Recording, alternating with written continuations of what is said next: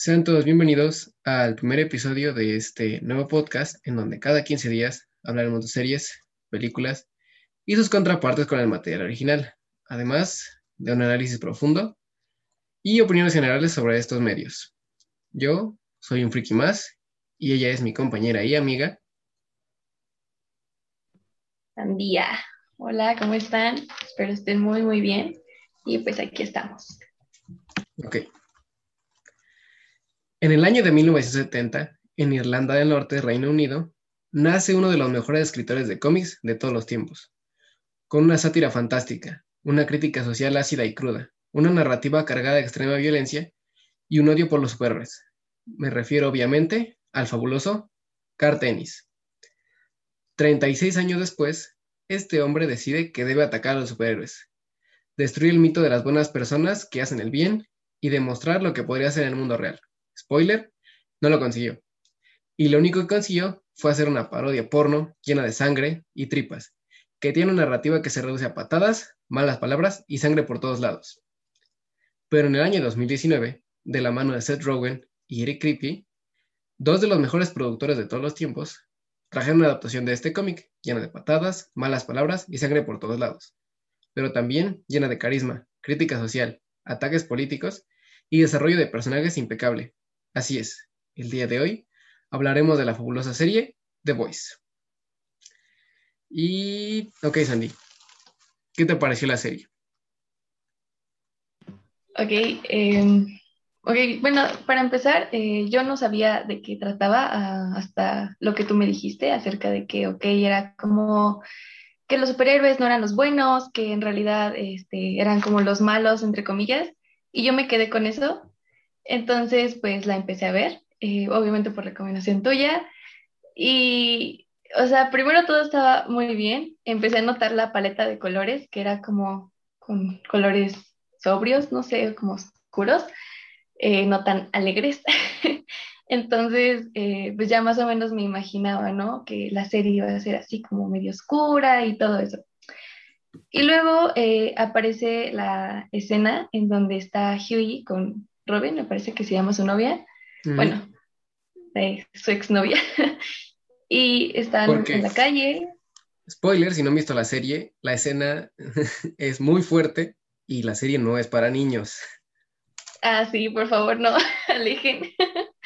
bueno, eh, sí, aquí supongo que va a estar lleno de spoilers todo este audio, video, entonces eh, están avisados. Bueno, eh, entonces sí, empieza la escena, eh, están en la calle y de repente, o sea, como que todo está en cámara lenta y me quedo unos segundos analizando qué es lo que está pasando y después veo la sangre, las salpicaduras, eh, órganos ahí volando y me quedo con que todo el cuerpo está destrozado, los órganos están tirados, eh, audaz, eh, está lleno de sangre y órganos y me quedé así de, qué verga. y me encantó. Y desde ahí me clavé y dije, tengo que terminar la serie hoy. Obvio no lo hice, pero me gustó mucho. Ok. Bueno, en esta ocasión nos centraremos en varias partes. Momentos importantes, desarrollo de personajes, críticas sociales y políticas, y pues lo que se ha hablado en estas dos temporadas, ¿no? Y quiero abrir fuerte. Por ello hablaré del único problema grave que le va a esta serie. Y es que si no lo ves con la madurez necesaria, o sea, si tienes 12 o 13 años, podrás creer que actuar como Butcher está bien, que Stormfront y Homelander son modelos a seguir, o que The Deep no se merecía nada de lo que le pasó. Te digo esto porque, lo creas o no, hay un chingo de personas que tienen esos comportamientos que acabo de mencionar cuando la serie abiertamente critica estos comportamientos nocivos y básicamente estúpidos. Sí, sí te creo. Eh, es que sí es muy complicado. A veces este, hay momentos en los que, por ejemplo, en The Deep, yo sí eh, tuve cierto, cierto nivel de empatía por lo que le estaba pasando y por cómo se sentía y por su autoestima y todo el proceso que estaba teniendo, siendo que, o sea, a mi edad y siendo consciente de lo que hizo y de todo lo que hacía mal y, o sea, de que en realidad era una, era una mala persona. Y aún así, el, director, no sé quién esté a cargo de todo eso, te hace hasta un cierto nivel empatizar con él y saber por lo que está pasando, pero sí hay que ser conscientes de que lo que hizo no está bien, lo que está haciendo para superar el proceso pues tampoco está del todo bien y no tiene las mejores herramientas. ¿Qué? ¿Estás diciendo que los cultos no son buenos? Creo que eso es obvio, ¿no crees? Es una sorpresa para mí, ¿los cultos no son buenos? ¿Debo salirme de la cienciología? ¿Debo dejar de ser cienciólogo? Sí. Ok, no soy cienciólogo, ¿eh? yo, no, yo no desayuné piedras en la mañana. Yo sí tengo la inteligencia suficiente para no ser cienciólogo. Bueno, ahora dejando esto de lado, de que por favor no se le enseñen a alguien menor de 15 años. Eh, si alguien menor de 15 años está viendo esto, no ve la serie. no vea la serie, en serio. no tiene por qué verla. Hay más cosas, por favor, sigue. sí, este, momentos después hablaremos de cosas más bonitas, pero esta serie no la veas. Y bueno, ahora dejando de esto de lado, podemos centrarnos en lo que yo creo es lo mejor de la serie y por lo que la aprecio tanto. Este cómic nos presenta la misma idea, donde los superhéroes los salvamos y venerados, nada parecido a la vida real. Pero también capitalizando todo acto bueno y poniendo una propaganda política de por medio. De nuevo, nada parecido a la vida real. Pero la diferencia es clara está en la ejecución, ya que, de entrada, los personajes, a excepción de Butcher, que es prácticamente una calca del cómic, son la mejor versión de su contraparte en las viñetas. Frenchy tiene una personalidad menos olvidable donde realmente te encariñas con él. MM, o leche materna, no es solo un padre machista y sobreprotector, sino que es una persona con TOC que si bien intenta ayudar y siempre se preocupa por su familia, no siempre toma las mejores decisiones.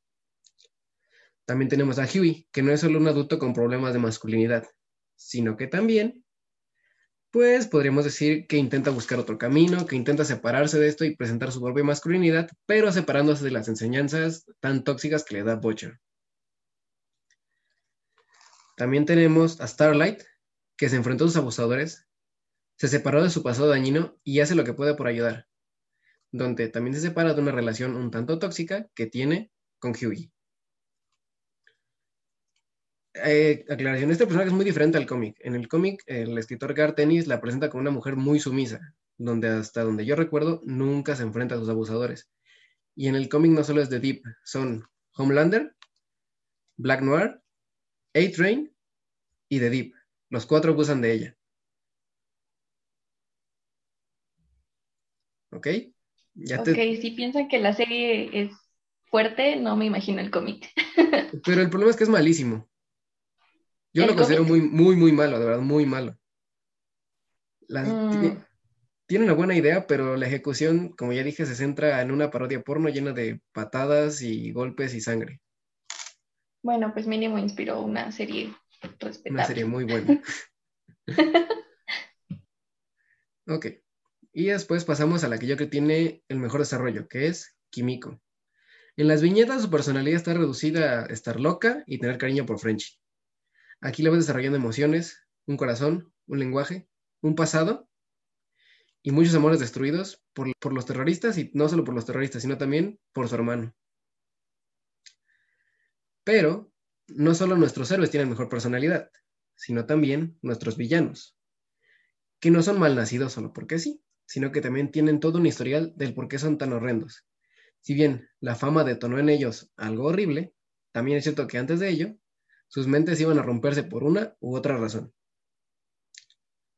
Tenemos a un asqueroso abusador con masculinidad frágil, daño sexual y baja autoestima. Tenemos un adicto con serios problemas de dinero y competencia. Una mujer con un pasado turbio, eh, abusos paternales y un asunto de sexualidad reprimida. Tenemos a la perra neonazi que se merece lo que le pasó al final de la serie y por último, y el más popular de todos, un arma creada por el gobierno para servir y proteger, que no es nada más que un supremacista blanco, odioso, adicto a la leche, con una personalidad dedicada a la atención y que además está siempre al borde de la locura. ¿Qué opinas de todos estos personajes? Mm, pues sí, como tú dices, todos están rotos y dañados de alguna manera.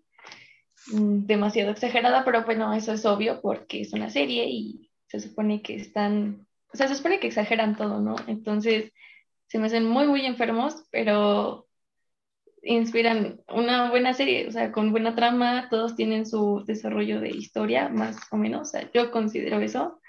Eh, me, me agradan mucho los personajes, o sea, aunque sean malos y horribles en sus actos, pero me, me llama la atención, me mantiene eh, ahí en la pantalla viendo la serie, eh, como pensando qué va a pasar. por ejemplo, lo que le pasa a Torrencial al final bueno, tengo algunos comentarios sobre eso, pero eh, me entretiene, me tiene ahí embobada, entonces, con todas sus personalidades y cómo es que eh, se llevan, todo eso, todo lo que, sus acciones, todo, todo me mantiene muy entretenida, ¿verdad? Y también hay varios cambios con esos personajes, no solo en personalidad, sino también en estética. Eh, Homelander es idéntico, Queen Maeve le hicieron pelirroja, A-Train o Audaz. Yo voy a decir los nombres en inglés porque pues, soy un mamador de primera. Este, entonces, eh, por ejemplo, A-Train en los cómics tiene una piel oscura, pero no es negro. No se da en claro su, su, eh, su color de piel, solo tiene una piel un tanto oscura. Y son trajes un tanto ridículos, los de los cómics sí son muy ridículos, porque A-Train, no sé si pondré una imagen por aquí, pero A-Train utiliza unos shorts Ah, utiliza la misma ropa y supuestamente es para correr rápido, pero realmente se ve ridículo. Y la que más eh, profundo también tiene unos cambios para bien, o sea, profundo en los cómics se ve como eh, un buzo. Así, un buzo. Nada más. Y Stormfront, eh, pues es la que tiene el cambio más grande, ya que en los cómics ella es un hombre.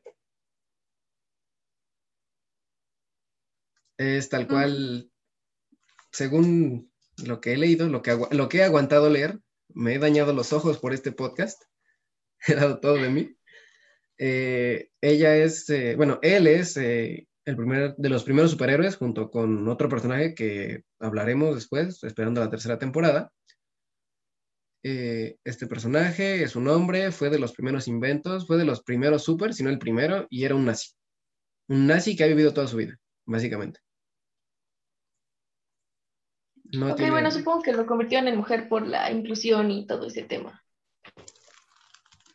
Mm, no lo sé realmente porque creo que más bien fue para darle la temática de Liberty, porque en los cómics Liberty, que yo recuerdo, no aparece, y si aparece solo es mencionada. O sea, realmente no hace nada. O sea, en los cómics no existe esa relación entre libertad y torrencial, bueno, o sea, no. No, ninguna. Y por ejemplo, eh, bueno, no es un neonazi esta eh, torrencial, no es un neonazi, es un nazi hecho y derecho, ario, que estuvo con Hitler, o sea, es un nazi hecho y derecho. Por eso no la tienen que ver niños. Sí, básicamente. Luego, luego crecen y creen que Hitler es una buena persona. No, neta, no hagan eso. No, por favor. Yo era desesperante. Yo era desesperante diciendo eso. No lo hagan, neta, no. Lo único bueno que hizo creo que fue los bochos y aún así no me gustan tanto, odio los bochos. ok, continuamos con la serie. Eh, uno de los cambios principales de esta es porque pues querían mostrar el racismo eh, y sí, creo que en parte fue para un poco mencionar esto, yo yéndome a mi de Braille más lejos, es que Torrencial la hacen mujer por dos razones. Número uno, para demostrar que cualquier persona puede ser malvada en este sentido y que, por ejemplo, no solo Torrencial, sino en general muchas compañías eh, y muchos medios de comunicación son abiertamente de ultraderecha o son abiertamente neonazis, pero no nos damos cuenta porque tienen redes sociales, tienen amistades, tienen, son, se conectan con la gente, pero son neonazis a final de cuentas, son gente que no debe ser respetada.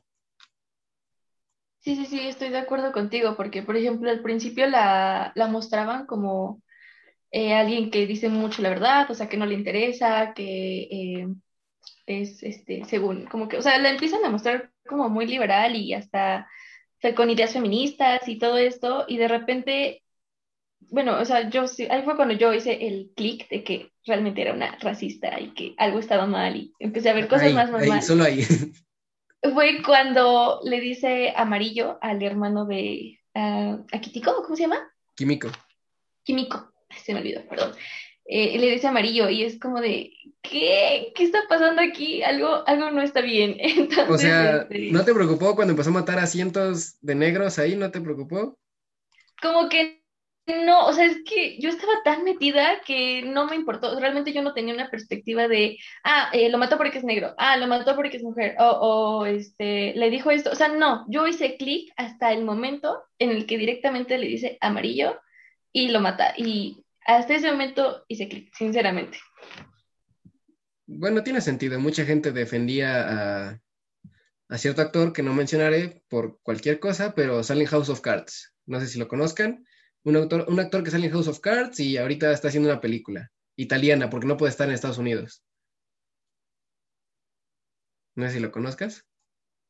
No, no lo ubico, pero pues, o sea, supongo que es hasta un tanto normal. Es que, no sé, como que la serie también está hecha para que tú te encariñes con los personajes y hasta cierto punto eh, te pongas de su, o sea, como que te pongas en sus zapatos y analices lo que les está pasando y lo sientas como si te pasara a ti. No sé, yo lo siento así. Entonces, eh, sí cuesta un poco de trabajo, a mi perspectiva, ver este, algunas actitudes machistas, racistas, misóginas y demás. Es hasta que lo analizas, que te das cuenta de muchas cosas. Creo que es sobre todo para analizar, porque pasando así, eh, pasaremos a siguientes temas, pero muchas cosas no te das cuenta hasta que las analizas bien, o sea, te das cuenta que Stormfront, yo de mi de Braille tal vez estoy sobreanalizando, eh, es lo mismo, o sea, te enseña que no importa cuán buena puede ser una persona, cuán, cuán bien se muestra en las redes, cuando te enteras de los Me Too, de, los, de las demandas, de todas estas cosas, te das cuenta que no es una buena persona y ya, y con los años ha venido cambiando de este modo y probablemente sea racista y hasta neonazi. Sí, sí, sí, exacto. Que bueno, eh, si lo analizamos bien, eh, tampoco podemos decir que exista como tal una buena persona al 100%. Uh, nos, eh, podría decirse que nos criticamos o nos definimos como buenas o malas personas de acuerdo a nuestras acciones, pero hay un nivel en el que, por ejemplo, pues una cosa a lo mejor sería mentir y eso no te hace una persona excelente, pero otra ya sería violar, acosar y eso, o sea, de verdad ya no te hace ni una persona regular ni buena para nada, pero a eso voy, o sea, hay que analizar las cosas y las acciones y a pesar, como tú dices, o sea, puede ser, puede parecer una persona agradable, buena y hasta con buenas intenciones, pero una vez que analizas sus acciones, te das cuenta de que es todo lo contrario. Bueno, y estas críticas no solo van a la sociedad, podemos hacer algo mucho más específico y es donde sabemos que en nuestro mundo, sobre todo en Estados Unidos, si ven algo le disparan. Si ven un país con petróleo le van a dar libertad. Entonces, eh, podemos dar, decir esto. Ya que en un mundo como el nuestro, y sobre todo en Estados Unidos, donde cualquier descubrimiento científico o avance tecnológico busca ser usado para la guerra, no sería raro, que si los supers existieran, estos fueran a detener terroristas, o posiblemente solo a dar bombardeos donde no estén siquiera seguros de si explotan al sujeto correcto. O claro, lo más común, y que incluso los soldados y los marines estadounidenses lo han pedido, es que les llegan cientos de ráfagas de fuego aliado solo porque hay una persona que puede que sea terrorista y así mueren cientos de sus hermanos de armas. Mueren cientos de sus compañeros y no saben ni siquiera si fue el soldado correcto el que murió. Esto es más común de lo que tú crees. Eh, hay muchos reportes, puedes googlearlo y hay cientos de reportes de fuego aliado que son muy tristes y suponiendo que de verdad te están buscando terroristas, esta no es la forma de hacerlo. Y bueno, la mayor parte de la serie es un fuego aliado todo el tiempo, ya que ningún personaje se salva, por, se salva de ser atacado por el bien de otros. Además, en cada una de las incursiones militares que vemos, durante gran parte de la segunda temporada y el final de la primera, podrían salir mal y los soldados presentes morirían. Pondrían en peligro vidas de cientos de soldados solo por atrapar a un terrorista. Entonces, no podemos suponer que esto sería correcto, pero vaya. Sabemos que pasaría en el mundo en el que vivimos. Digo, imagínense todo lo que hubo en Medio Oriente con lo de las torres. Sí, fueron terroristas, no fue una conspiración del gobierno, hay pruebas, pero eso no te da el derecho de invadir un país y no solo invadirlo, sino tomar sus reservas de petróleo, eh, tomar a las personas que viven ahí, provocar cientos de refugiados, no te da derecho de eso. Pero, ¿cómo puedes detener a una persona que tiene a un superhéroe, o mejor dicho, bombas nucleares, en el mundo en el que estamos? ¿Qué opinas? Pues concuerdo contigo, pero mm, no sé, se me hace muy estúpido la, sí, o sea, la reacción que tienen en Estados Unidos con respecto a extranjeros, ah, porque, sí, sé que hay terrorismo, pero, o sea, esto es en general, eh, contra cualquier persona que no sea sobre, sí, que no seas eh, estadounidense o que no tenga la piel blanca o ojos claros, yo qué sé, eh, lo consideran no sé, sucio o como que es el mal.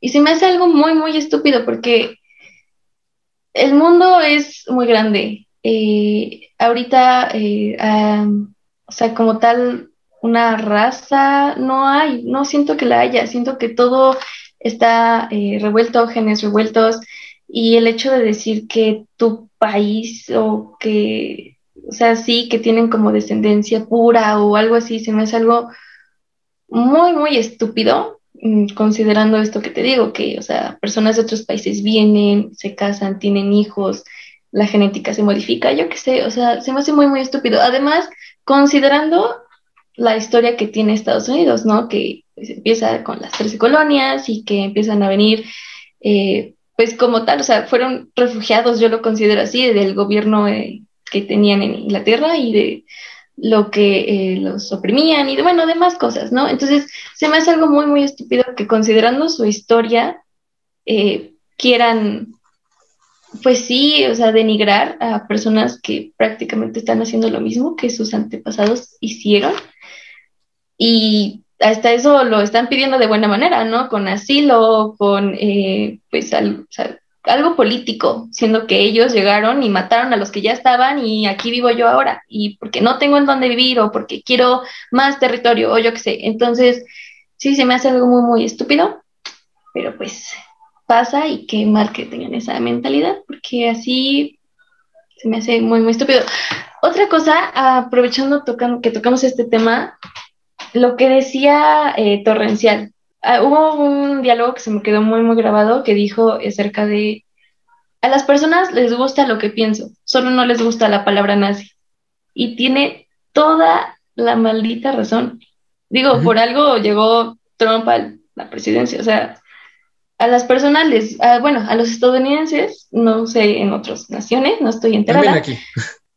Bueno, eh, menos yo estoy hablando de Estados Unidos, de lo que vi eh, les gusta creer ese, ese patriotismo, esa pureza en su raza, esa supremacía, ese, no sé, les encanta este tipo de ideas y terminan siendo y teniendo ocasiones tan enfermas como el racismo o demás, no sé. Sí, y o sea, tienes razón, o sea, solo lo que no les gusta es la palabra nazi, ¿no? Porque podemos decir que nosotros somos americanos, vamos a salvar América, Sí. Y los demás son los que traen problemas al país y es culpa de extranjeros y sus problemas y, o sea, no, no, no, no. Sí, que es diferente, o sea, que es diferente a decir, ah, voy a salvar a Alemania. ¿Cuál es la diferencia realmente? Sí, exacto. Y no, concentrándonos solo en esto, podemos pasar también a ciertos temas, que esto se los voy a dejar a ti, donde podemos ver cientos de abusos y machismos por parte de todos los super, algunos más que otros, pero incluso yo puedo ver comportamientos machistas de parte de Maeve, eh, de Starlight creo que no tantos, corrígeme, pero creo que de Starlight no veo tantos. De Stormfront, obvio, veo muchos comportamientos machistas. Y en los muchachos en The Boys también veo varios. Por ejemplo, en Mother's Milk, en cómo trata, cómo le oculta las cosas a su esposa y a su hija, o en Huey, el cómo le oculta cosas a Annie y la chantajea. Butcher ni se diga, es creo que el que tiene más problemas de todos ellos. Entonces, ¿qué me puedes decir? Sí, lo que precisamente eh, lo que noté mucho eh, fueron comentarios eh, pues misóginos, machistas. Fueron muchos, muchos, como lo que se consideraría micromachismos, acerca de que, no sé, que lo comparaban con una chica a Huey, que, eh, pues sí, o sea, comentarios muy tontos acerca de que, oh, es que eres una chica, o oh, es que tienes vagina, o, o sea, comentarios de ese estilo, que, bueno, pues sí, o sea, en, a lo mejor no los notas de primera, pero una vez que te pones realmente a sentarte y analizar la serie, los escuchas y como que dices, hey, ¿qué está pasando aquí? y bueno, pues mira, yo ya estoy, eh, yo estaba mentalizada a encontrar este tipo de diálogos o este tipo de acciones eh, con abusos o, este tipo de situaciones eh, por la serie que están manejando porque son cosas muy crudas. O sea, Sí, o sea, se puede ver muy, muy bien hasta con el racismo, aunque no tengas esta perspectiva eh, feminista o, pues sí, de, construcción, tú lo puedes ver con el racismo acerca de que hablan mucho de raza y todo este tipo de cosas. Entonces, es una serie muy, muy cruda y toca temas muy, muy crudos como todo esto, eh, estas violencias, estas, eh, estos comentarios agresivos, violentos, eh, hirientes. Y sobre todo noté mucha masculinidad frágil, eh, tú lo dijiste en Butcher. Eh, en Huey, en la serie, no sé bien cómo ha estado el show en el cómic, pero en la serie no lo noté tan mal como otros personajes. Al menos yo lo vi así, porque por ejemplo, es muy obvio, o sea, es súper obvio. Tiene escenas muy, muy obvias, eh, como de, sí, somos feministas. Por ejemplo, lo de em, cuando están en, los, en el boliche, en los vuelos, y hablan sobre que no le, a un hombre no le gusta estar con una mujer que es más fuerte o que está creciendo en su carrera o yo qué sé. Eh, es muy, muy cierto, sinceramente, y pasa muy, muy seguido. Em, y habla sobre que Huey no se siente intimidado y que al contrario la apoya y, y todo este, este estilo, que no se siente mal porque tenga poderes y todo este, este show. Y ahí es cuando yo considero que la serie es como muy, sí, somos feministas, pero este, sí, o sea, siguen teniendo comentarios misóginos y todo este tipo de, de cosas. Por ejemplo, hablando de esto de perspectiva de género, eh, hubo, por ejemplo, la escena final eh, en la que están todas pateando a Torrencial y pues sí, o sea, está destrozada, ¿no?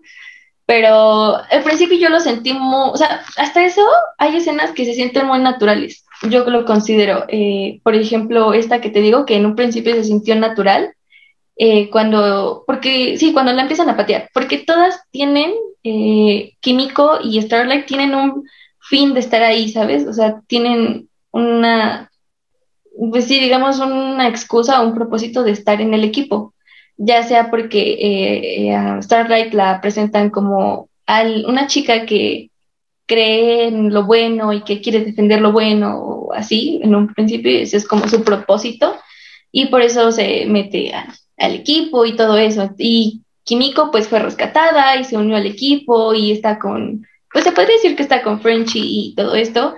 Entonces tienen un motivo de estar ahí y se siente muy natural la escena, yo lo considero así. Entonces, obviamente los chicos en ese momento no se iban a meter con Torrencial porque Dios no tiene poderes, obviamente los iba a matar de un vergazo, ¿no? Y este, pues ahí estaban las chicas pateándola y defendiendo y pues, matando, bueno, sí, ya querían matarla, ¿no? Ese es el propósito. Entonces, se sintió natural, eso yo sí lo sentí natural y entendí, o sea, tiene un, o sea, sí, tiene eh, como una, una, no sé cómo decirlo, una, mm, ay, ¿cómo se diría? Bueno, tienen una excusa, pues, o sea, para decir que los chicos, un motivo, exacto, un motivo para que las chicas estén sean las que estén contra Torrencial y le estén pateando. Pero en el momento en que llega Reina Maeve, ahí yo ya lo sentí como de, ay, tenían que tratar de ser feministas. eh, se sintió muy forzado porque yo no, o sea, bueno, yo no sentí que tuviera un motivo May para estar ahí, siendo que ya le habían pedido ayuda antes para derrotar a Torrencial o atacarla o yo qué sé, y ella los mandó muy lejos porque dijo, no, eh, yo ya estoy harta, yo ya quiero vivir tranquila, yo ya me harté de todo esto, háganlo ustedes, quieren hacer las cosas bien, háganlo ustedes.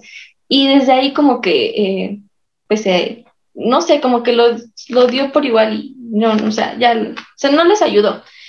¿Y qué pasa? Que escenas eh, después, antes, ya dan, hacen pública la información de que Torrencial en realidad es una nazi y que tienes todas estas ideas horribles.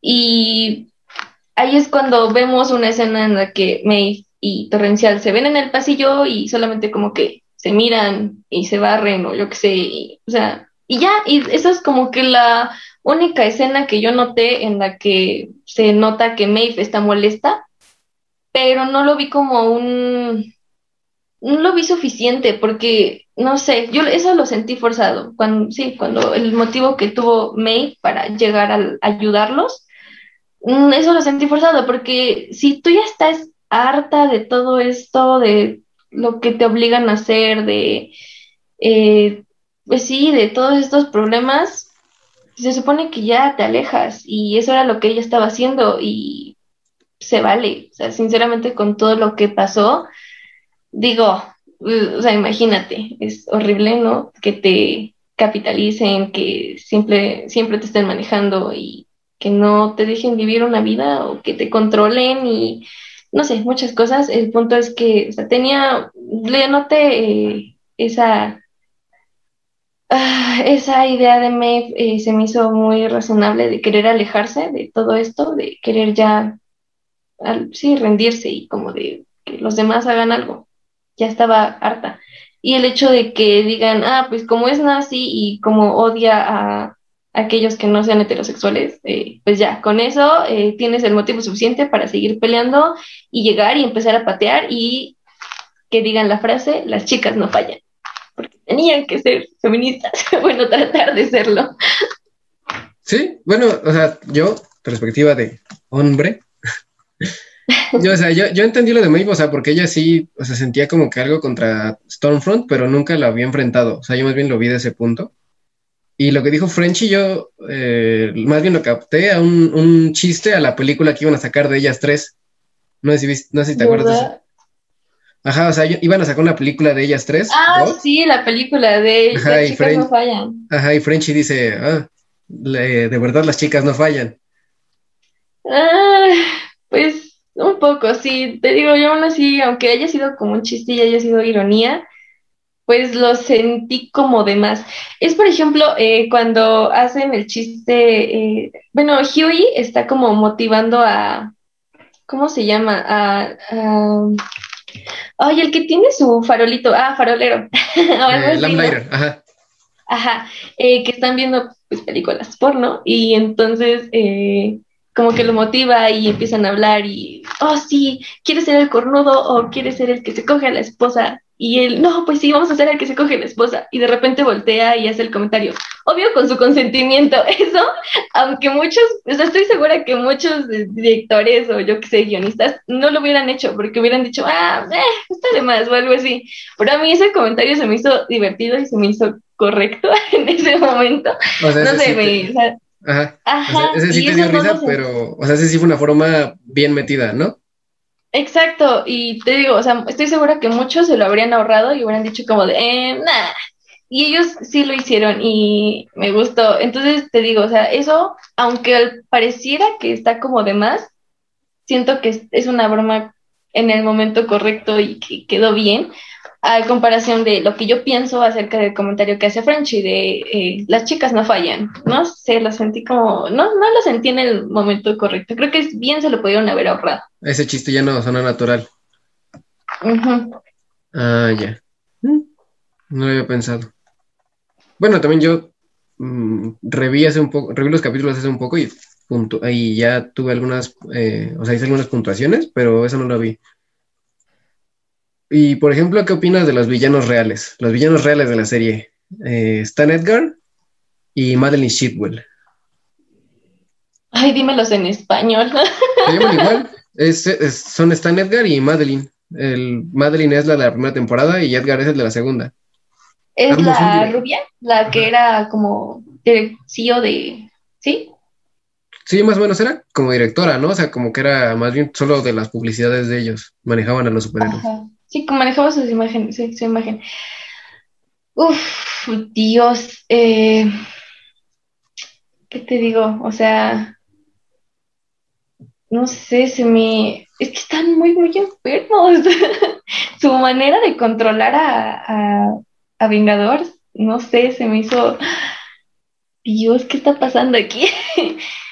Es que sí, o sea, vuelvo al punto de no deberían de verlo personas que no estén preparadas para este tipo de series, porque son actitudes muy, muy enfermas y no sé, eh, híjole, Sí, es que no sé, es como muy complicado analizar, analizarla, porque por un lado, eh, pues sí, ¿no? También nos la presentan como eh, una mujer que tiene a su hijo y que aparte está trabajando y que es este, muy fregona y que em, maneja muy bien a todos y que a todos los tiene como en orden. Al menos eso lo muestra en la primera temporada, ¿no? Este, en la mayoría de los capítulos y después también te enseñan cómo es que ella eh, mantiene todo en orden porque está manipulando a todos y maneja junto con todo su equipo las imágenes de los superhéroes. Híjole, no sé, sí, se me hace muy, muy complicado analizarla. Eh, no sé, se me hace muy, muy pesado. Y en el caso de el otro, ¿cómo me dijiste quién era? Edgar, está en Edgar. Es el que sí es el acá, el jefe, ¿no? De... El que sí es del piso 99, que hablan mucho de los pisos, él sí es del piso 99. Em, pues no sé, se me hace como... O sea, siento que su personalidad es más fácil de encontrar de lo que uno pensaría. Eh, Un sociópata.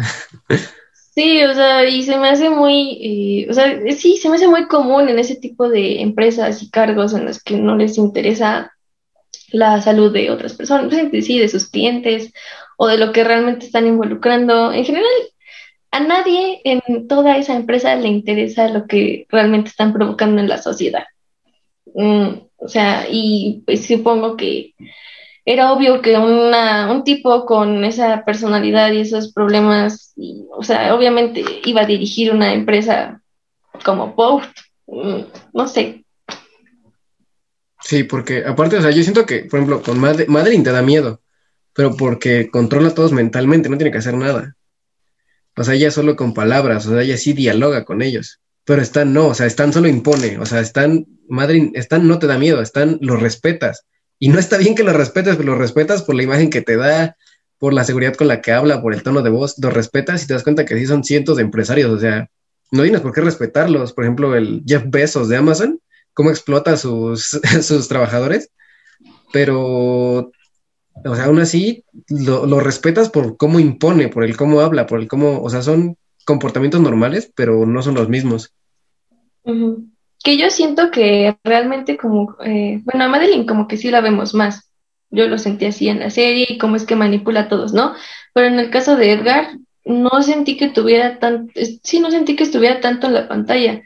Eh, yo no eh, lo sentí tanto, así como tú dices, que cuando habla impone, porque siento que no, no tuvo tanto tiempo en, pantalla, no tuvo tanto desarrollo, este, pero, pero lo que sí veo es que, pues obviamente con todos sus recursos, eh, maneja todo, ¿no? O sea, por ejemplo, la junta que tuvo con Butcher en su piso eh, para arreglar lo de, lo de su esposa, ¿no? Eh, ahí pues, o sea, lo intimida diciéndole, no, que, o sea, está rodeado, que lo están, sí le están apuntando, o sea, tiene sus recursos y eso es lo que, em, pues, intimida, al menos a mí que solamente vi la serie, eso es lo que me intimidaba, el hecho de que tuviera los recursos y las herramientas y que estuviera, tuviera armado a, así, a docenas de personas y que estuvieras en riesgo de morir todo el tiempo, porque no sabes si te están vigilando, eh, si, por ejemplo, sí, o sea, lo que tiene con los superhéroes, que les pone este, chips, que los está vigilando todo el tiempo y, o sea, todo eso, como que son los recursos los que hace que te intimide el hecho de que, no sé, me estará vigilando, sabrá que estoy aquí, eh, tendrá gente apuntándome, eh, no sé, eso es lo que, al menos yo que solamente vi la serie, sentí, a lo mejor en el cómic sí tocan más eh, a Edgar y todo esto de su actitud mm, como fuerte, su coraje, no sé, su carácter, me imagino que lo tocan más. No existen. ¿No existe? No, ni Madre ni Edgar. Bueno, no que yo recuerde, reitero, lo leí hace más o menos para preparar esto. Ya tiene un tiempo solo para preparar esto, pero que yo recuerde no salen. No salen y adaptan dos arcos. El arco de Stormfront, que tiene muchas libertades, y el primer arco, que es el de enfrentarte al héroe que te hizo el mal, que está buscando contra ti, pero igual muchas libertades. O sea, no, no adaptan nada al calco, solo, digamos que solo toman prestado el nombre y lo ponen en la pantalla. Mm. Y las ideas, pero reitero, la serie es mucho mejor. Si, tienen, si no tienen nada que hacer, no lean ese cómic, leanse otra cosa. Pero vean la serie, la serie es muy buena. Si son mayores de 15 años.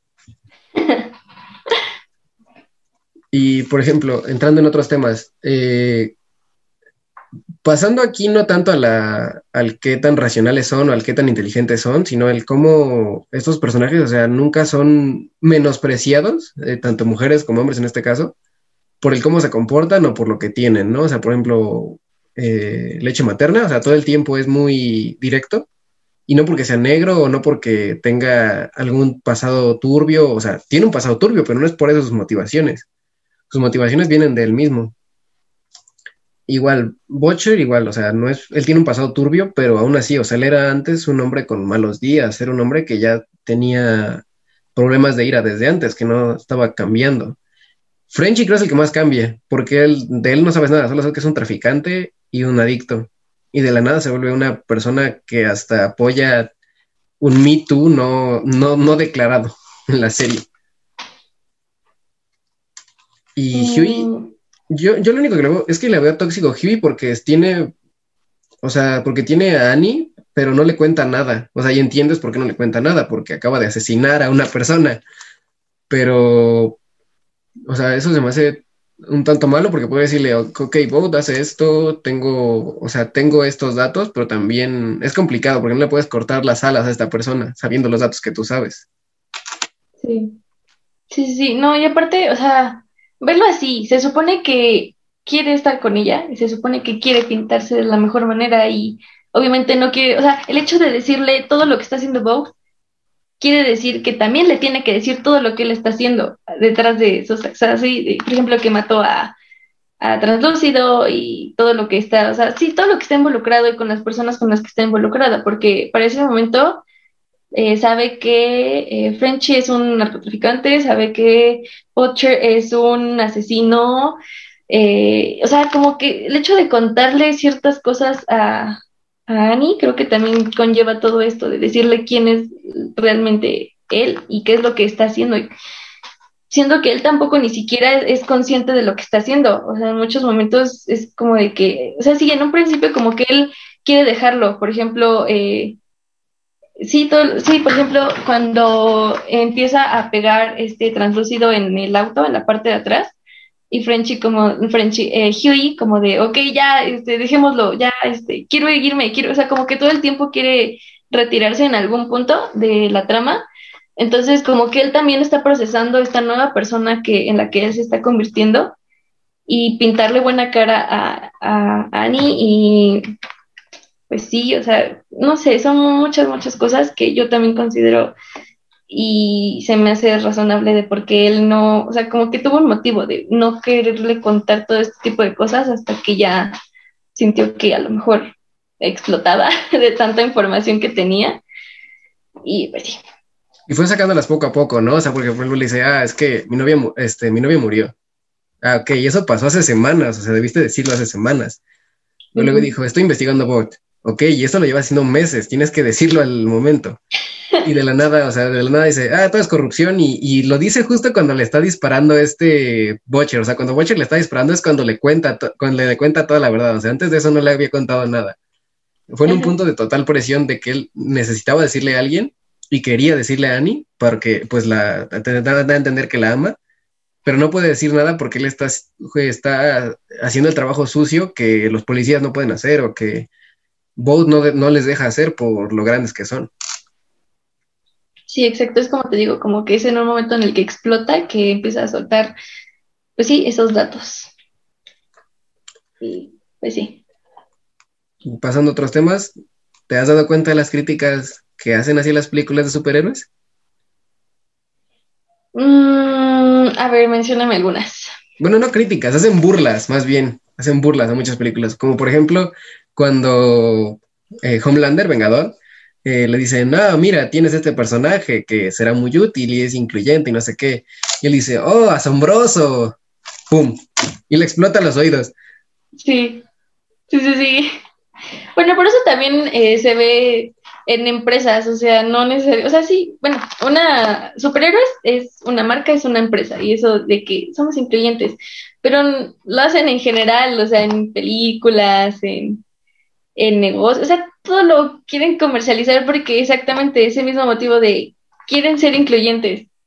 Y, ay, es, sí, es que es muy tonto lo que, lo que lo que dicen como de, o sea, ok, somos incluyentes, pero mira, un golpe y ya lo maté. Ajá, y ya no sirve, ajá, ajá. por ejemplo, en, eh, un ejemplo, en lo que es este Civil War y Era de Ultron, o sea, no tenía, esta Natasha no tenía nada que hacer ahí porque si te das cuenta es la que menos ayuda.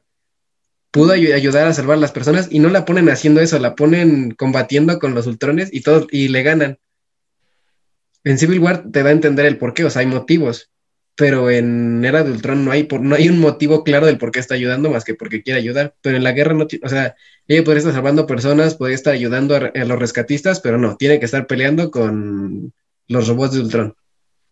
Sí, sí, sí. O, por ejemplo, o sea, por poner otro ejemplo, en, hablaremos de esta serie después, en Falcon y el Soldado del Invierno, que ponen a, a Battlestar, al amigo de, de US Agent, eh, se me olvidó su nombre, el que interpreta al hijo de Kurt Russell. Bueno, ya hablaremos de serie, o sea, ¿cómo ponen a Battlestar solo para que lo mate esta Carly? Sí.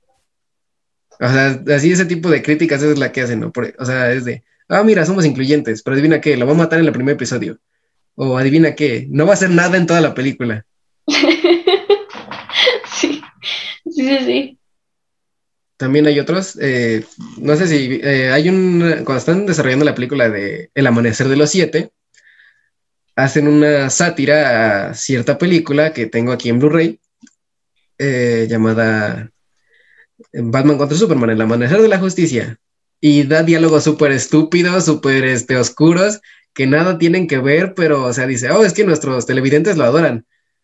Pues, pero lo adoran porque son los personajes, no porque los diálogos sean inteligentes, son súper estúpidos los diálogos. Dicen, ahora somos siete. Y Maeve dice, oh sí, somos siete, debemos formar un equipo. ¿Quién dice eso en la vida real? O sea. Sí.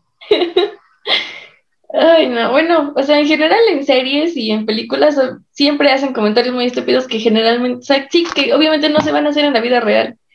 Pero bueno, películas. Pero, o sea, son cosas que de verdad son muy obvias y dices, ¿por qué lo pusiste? O sea, ¿qué utilidad tiene? Sí, sí, claro. Claro que también hay que tomar en cuenta que se supone que todas esas películas y toda su mercancía va dirigido a niños. A niños. Y ya de ahí que lo consuman adultos, pues es por los principios y por todo lo que representan los siete. Pero en general sus películas van dirigidas a niños. Y pues van a tener ese tipo de comentarios obvios y bastante torpes. Ajá, sí, somos siete. Tenemos que hacer este, tenemos que juntarnos. ah, cuando hacen el tráiler, también este, de que de la nada, o sea, ellas están, este, de la nada las tres se juntan, eh, cuando hacen su película. Cuando están rodando su película y de la nada las tres se juntan. Esa es una escena similar a la de cierta película donde muere cierto personaje eh, con un chasquido que de la nada todas las mujeres se juntan y si bien la escena me gustó, porque no mames, están todas juntas, pero no le dan un sentido, o sea, ni siquiera han interactuado nunca. Sí. y, hacen ese tipo de burlas. Te digo? Eh, pues sí, es que también, no sé, eh, son, mm, ok, sí son burlas, pero muchas películas lo hacen. este, muy, son cosas muy obvias, pero que muchas películas lo hacen y eh, sí, precisamente con este objetivo de ser incluyentes o de tener una perspectiva feminista o decir, oh, sí, o sea, todo este tipo de cosas de ser incluyentes y feministas y, y aunque ahí lo hacen en forma de sátira, muchas películas lo usan como herramienta principal, como tú lo dijiste en la que Queda como una broma involuntaria, ¿no? Ajá, exacto. Eh, es como, voy a hacer una película sobre el feminismo, pero va a escribir un hombre. O que en la, en la primera temporada, cuando diseñan el traje de Starlight, y le dicen, oh, es súper feminista, y son dos hombres los que le están haciendo el traje. Sí, y o sea, eso es muy, muy claro, y lo vemos muy seguido. Es, por ejemplo, eh, es que sí, quieren comercializar toda esta idea del feminismo y, y creen que, o sea, eso es real.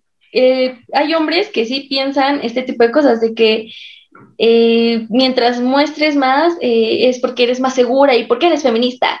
Y no necesariamente, creo que allí hay muchas cosas que aclarar eh, sobre ese tipo de, sí, esas escenas y, y, ese tipo de comentarios. Por ejemplo, el hecho de, sí, eso que dijo, de que sí, es que muestras porque te sientes segura con tu cuerpo. Y, ay, bueno, ¿qué te digo? No, no es por eso. O sea, el hecho de querer normalizar la piel y cuerpos es, o sea, va por un camino muy distinto, muy distinto. Y en realidad eso es simplemente para mm, placer visual de los hombres, el hecho de querer pintar la idea feminista con mostrar piel. Y es precisamente lo que dice Starlight, como de yo muestro lo que quiero mostrar y eso es lo que importa, o sea, eso es lo único necesario, porque sí, o sea, es, es esta idea que los hombres quieren enseñarnos cómo es que hay que vivir el feminismo, obviamente, pues para su placer visual, yo lo, lo considero así, porque cuál es la necesidad de tener ese tipo de, sí, de tener ese traje, no, no lo veo necesario. Y pues sí, o sea, te digo, es para placer de los hombres, por, lo vemos muy obvio, por ejemplo, cuando está haciendo la firma de autógrafos y le empiezan a gritar ese tipo de comentarios violentos a Starlight en la firma. O sea, es una firma que va dirigida a niños y a fans. ¿Qué necesidad hay? Y, por, o sea, ¿quién diseñó ese traje? Hombres. ¿Quiénes son los que están haciendo ese tipo de comentarios y quiénes están disfrutando ese traje? Hombres. Entonces ahí, o sea, es como querernos explicar cómo es que hay que vivir el feminismo. ¿Qué? ¿Me está diciendo que el compañero en Facebook que me dijo que esas no eran feministas, ¿estaba equivocado? ¿Me estás diciendo eso? Estás rompiendo mi corazón, ¿sabes? Sí, exacto. Destrozan ahí. ah, no.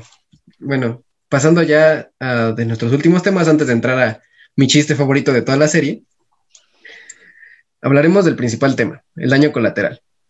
Durante las películas de superhéroes, durante el tema, durante toda la, durante toda la conversación, no hemos tocado esto. Y es que en todos lados existen daño colateral del que no sabemos. Y en esta serie hay mucho daño colateral, pero es la primera vez que vemos que este daño colateral está cobrando represalias.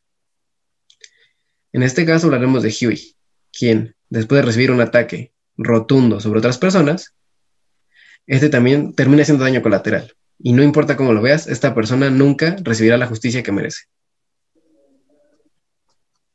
¿Qué opinas? Eh, pues sí, de hecho sí es algo que tocaron mucho en la serie. Y bueno, al menos yo lo comparé con eh, estas otras películas. No recuerdo bien en cuál eh, de Marvel, pero me parece que es en Civil War. Sí, creo que es en Civil War cuando va una mamá y le habla sobre su hijo eh, a Tony Stark en el elevador, de que él estaba haciendo su, vida, estaba construyendo su vida, su proyecto de vida, y por estar en el lugar incorrecto, en el momento incorrecto, murió. Por eh, querer salvar a otras personas, o yo qué sé, o sea, hubo O sea, se perdieron otras vidas. Por, por salvar a una, se perdieron otras. Y no, o sea, ahí nada más eh, nos muestran una persona y como, así como que lo vuelven muy personal hacia esa familia.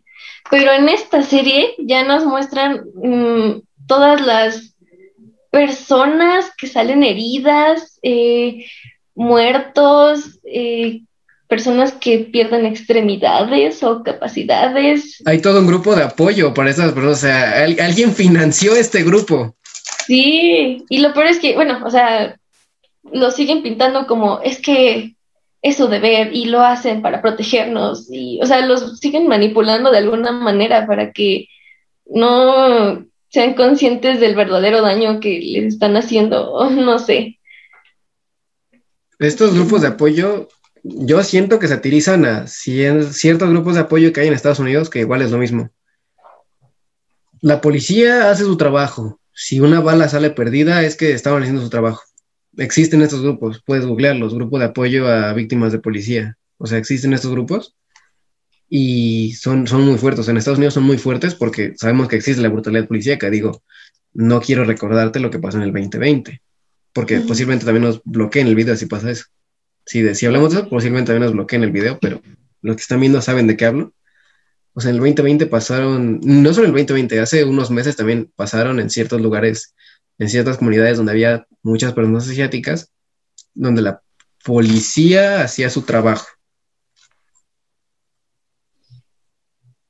Sí, bueno, pues me parece una muy buena idea el hecho de que hayan incluido esto en la serie. O sea, que no solamente muestren los actos heroicos o la sátira o ironía, chistes, la trama, o sea, que también muestren todo lo que arrastran sus acciones y sobre todo que se hagan conscientes, por ejemplo, eh, lo que pasa con Starlight también eh, cuando tiene que, bueno, no tiene que, más bien lo hace, mm, mata al conductor del auto porque necesitan el auto para llevar a Huey al hospital.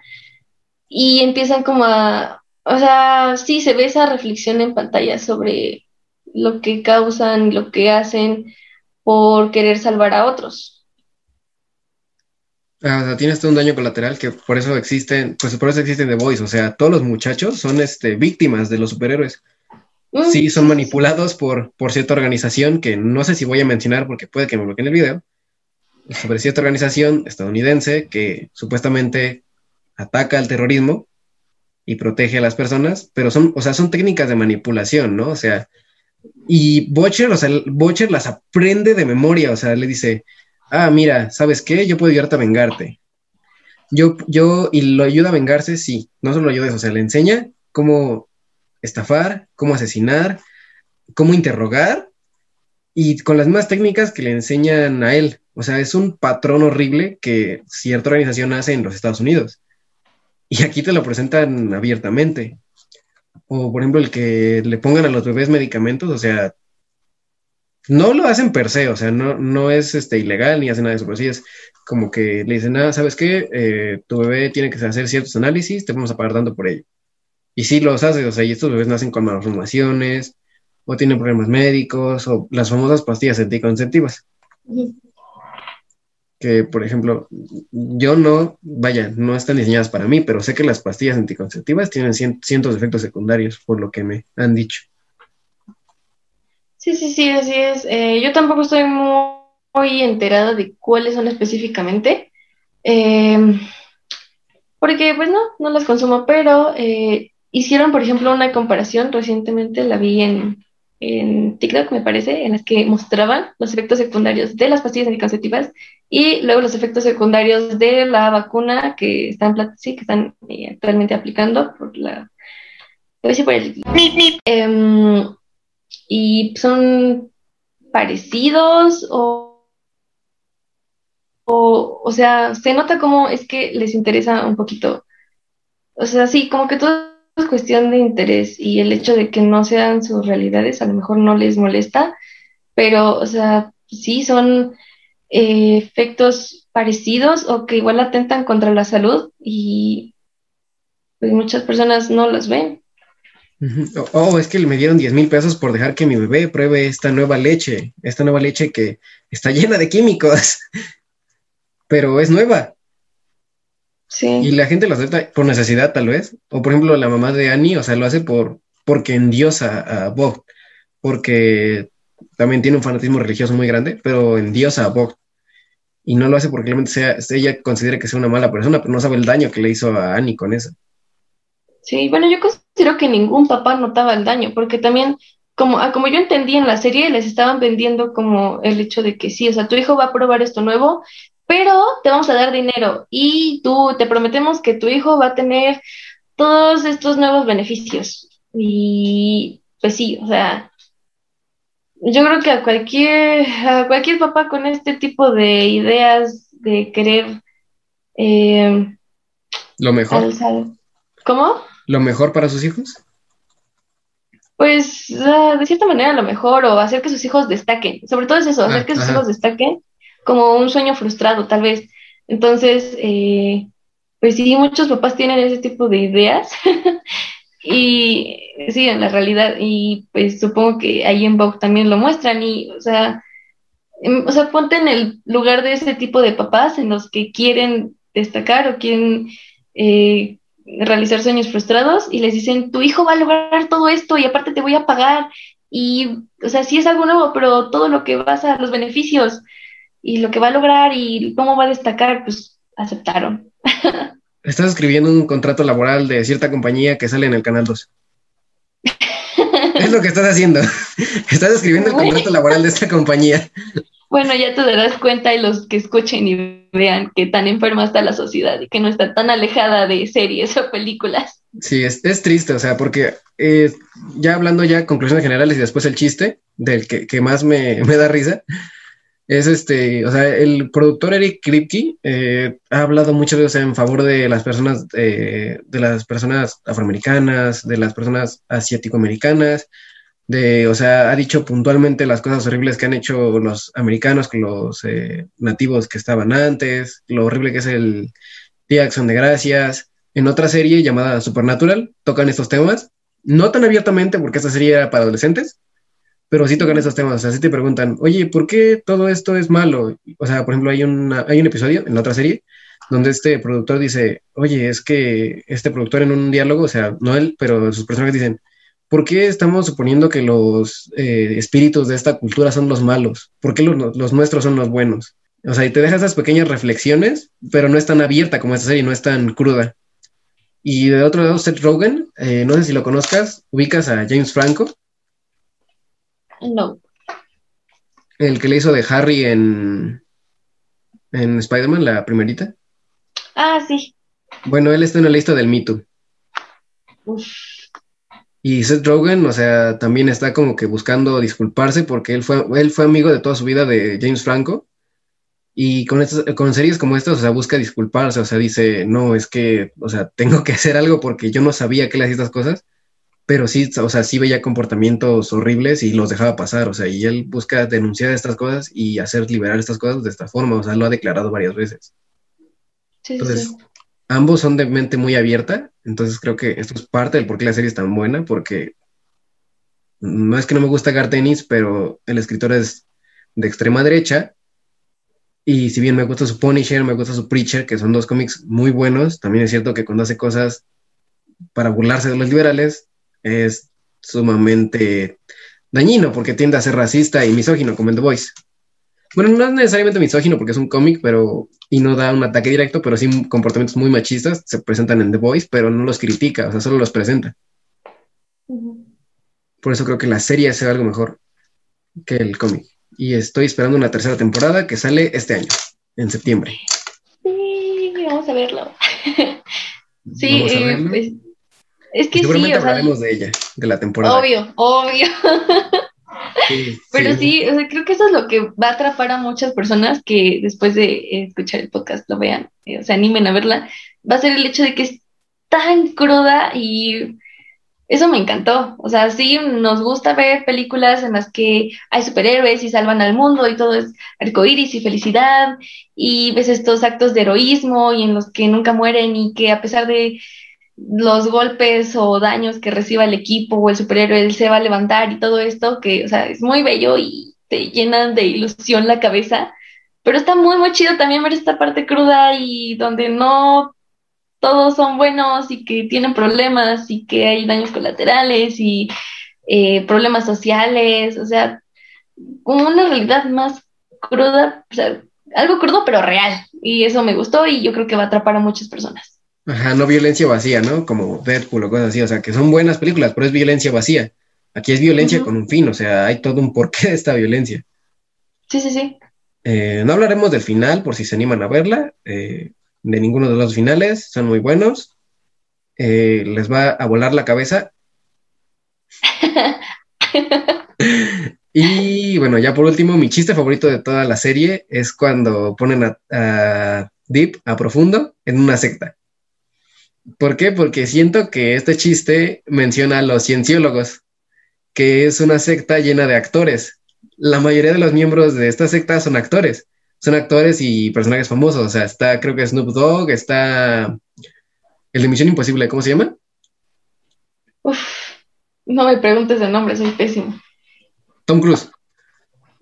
Tom Cruise es cienciólogo, este Alec Baldwin, o sea, cientos de actores que dices, wow, son genios o son muy buenos. Bueno, Tom Cruise no es tan buen actor, pero X, ¿no? Entonces, son cientos de actores que o sea, están en este punto donde no saben qué hacer con su vida, donde los excesos los consumieron, o a lo mejor son personas eh, moralmente horribles o han cometido crímenes, y estas sectas los atrapan, o sea, les dicen, ah, yo te voy a salvar, yo te voy a hacer bien, pero dame dinero. Pero antes dame dinero. Eh, los cienciólogos, básicamente, eh, quien no los conozca, son un grupo de personas que creen que, si, que creen que pasó esto, hubo una guerra interplanetaria, esta guerra interplanetaria mató a cientos de enemigos alienígenas, los dejó en el suelo, eh, los trajo a la Tierra y las almas de esos alienígenas están metidas en nuestros cuerpos.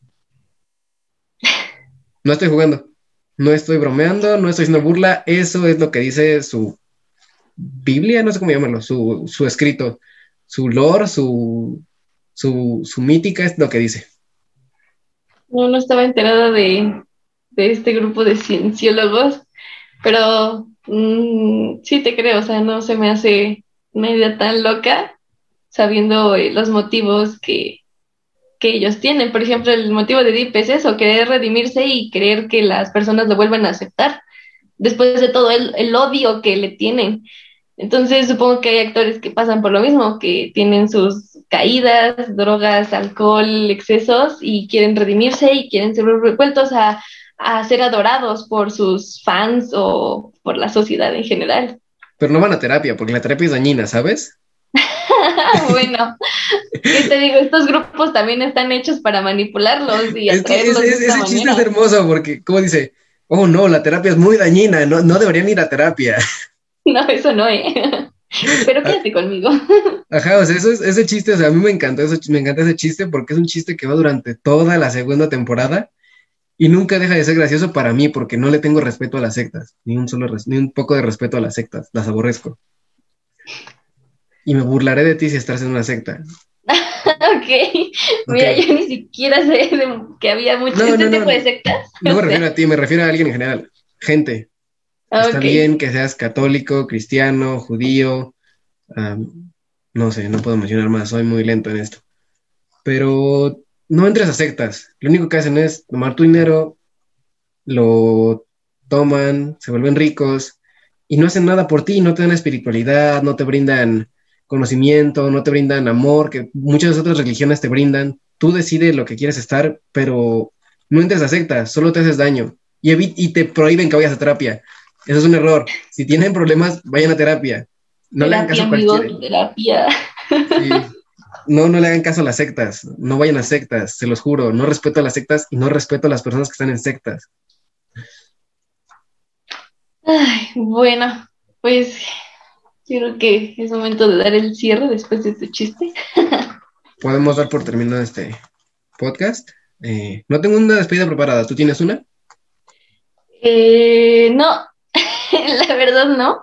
Eh, somos nuevos haciendo esto, al menos en mi caso esta es la primera vez que hablo frente a esta cámara y que soy consciente un poco de que bastantes personas me van a escuchar.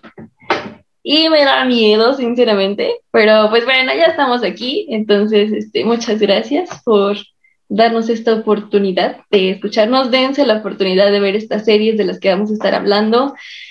Eh, para que también puedan criticarlas con nosotros y si tienen algún otro comentario, pues decírnoslo. Sí, la siguiente semana estaremos hablando de Invencible, es la que está en el calendario. Mm, creo que sí. Se los estaremos anunciando, ¿no? Supongo. Sí, sí, será Invencible o ya anunciaremos cuál es. Entonces yo me voy a fusilar una despedida de alguien y será... cuídense mucho, sean buenos el uno con el otro y sean felices. Si saben a quién le fusilé la despedida, eh, lo etiquetan y le dicen que muchas gracias, que no lo volveré a hacer, solo fue en esta ocasión. Entonces, nos vemos. Adiós. ¿Qué tal? Soy un friki más de El Chismecito Friki. Recuerden que pueden seguirnos en Instagram como arroba un friki plus, arroba sandía 10, arroba chismecito friki. Y en Facebook nos encuentran como El Chismecito Friki. Y nos vemos en la siguiente emisión.